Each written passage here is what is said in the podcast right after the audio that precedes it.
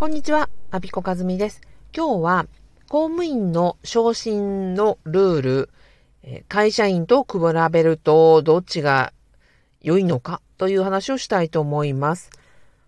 うん、結論は、まあ、どっちも言い悪いあるけれども、意外と公務員の人事制度は、うん、問題もあるにしても、まあ、会社員よりもフェアじゃないかなっていうことを感じたので、お伝えしたいと思います。なんで、あの、この話をするかと言いますと、今週土曜日9月25日、公務員オンライン、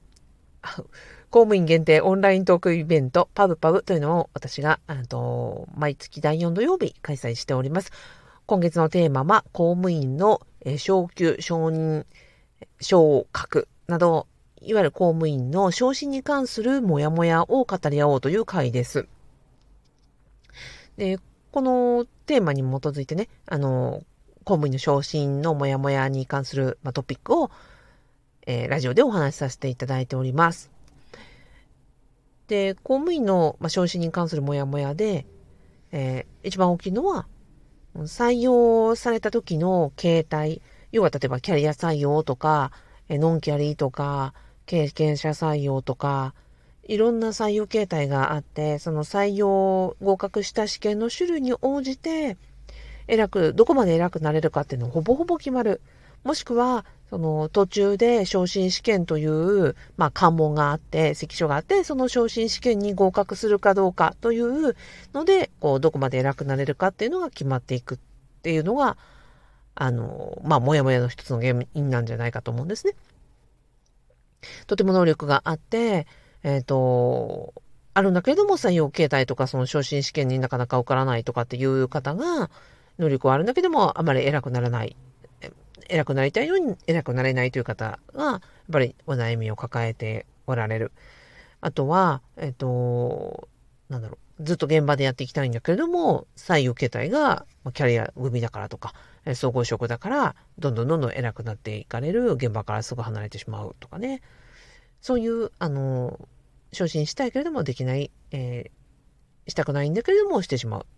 両方のお悩みがあるかなと思ってます。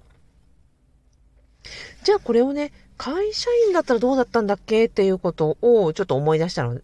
思い出してみてますので、ちょっと比較してみますね。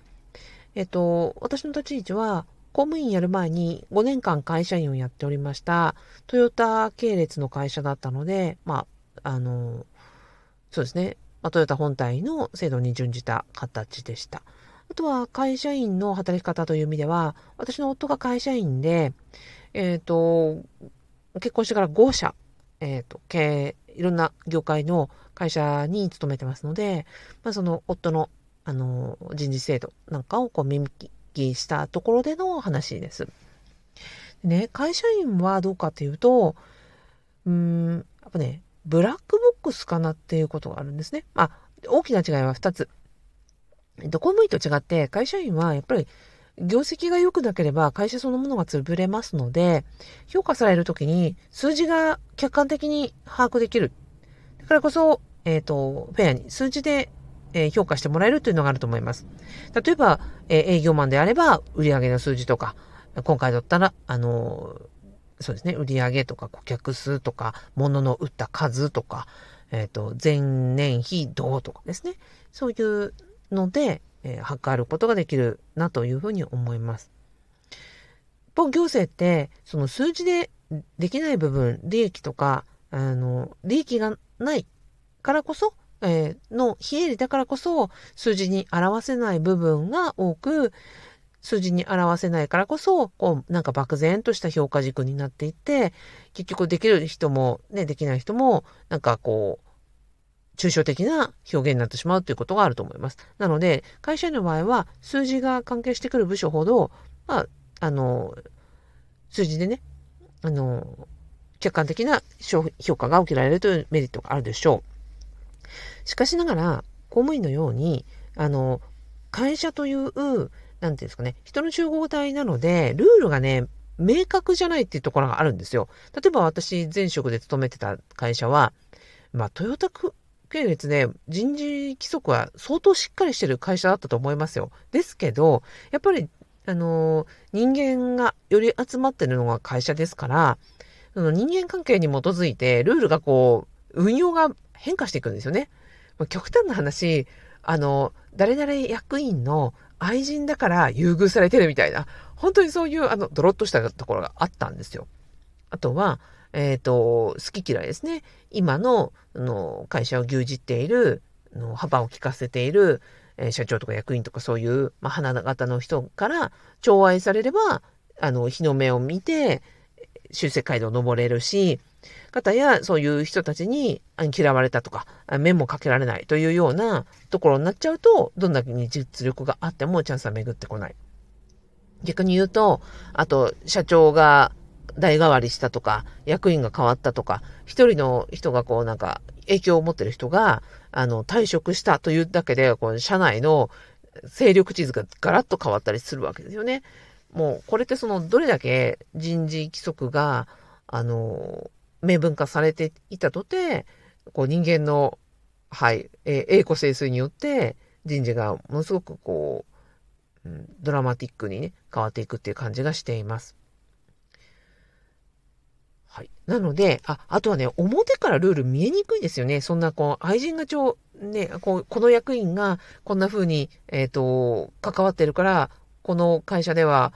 実は明文化されてないけど、こんな暗黙のルールがありますとか。そうなのって、こう、外側から見えないじゃないですか。会社を受けるときに、中長規則は見せられますけれども、そんな内部の運用なんてわからないわけで、そういうところでは採用されて中に入ってみるまでわからないというブラックボックスです。逆に言うと、公務員って、あの、どの試験でどういうふうに入れば大体どのぐらいになるというのは明文化されてますし、それはまあ、いくらね、人がこう、あの、いたとて、基本的には運用変わらないので、透明性のあるルール運用かなって、まあ、ルールがいい悪いは別としても透明性があるんじゃないかなっていうふうには思っています。なので、えっ、ー、と、まとまってんのかなまとまってないのかなちょっとわかんないけど、えっ、ー、と、公務員は、偉くなりたいけど、偉くなれないとか、えー、偉くなりたくないんだけど偉くなってしまうとか、その採用形態によるジレンマなどはあります。しかしながらこのルールが、えー、俗人的な要素によってねじ曲げられることはないので、表からでもそのルールが分かって、クリアに、あの、公平に運用されてるんじゃないかなというのが1点あります。対して会社員の場合には数字で、えー、明確に、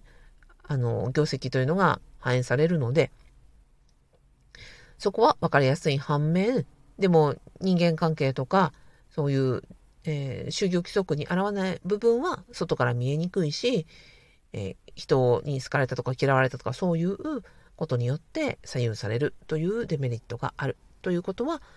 なんか比較して言えるのかなと思っておりました。はい。えっ、ー、と、公務員の昇進を語るにあたって、まあ、会社員との比較ということでお話しさせていただきました。最後までお聞きいただきありがとうございます。あ、そうだ、最後にお礼を、最初に言えばよかった。えっ、ー、と、あんこさん優しいあのコメントありがとうございます。おかげさまでですね、えっ、ー、と、腰痛、昨日よりは少しいいです。明日ちょっと、あの、治療を受けに行ってきまして、えっ、ー、と、もう少し、明日、もうちょっと元気になれる予定です。あの、いたわりのね、優しいコメント、本当に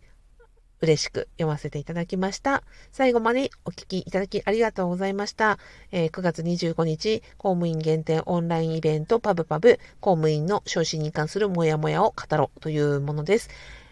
えー、ご都合とご興味ありましたら、ぜひお越しください。最後までお聞きいただきありがとうございました。アビコカズミでした。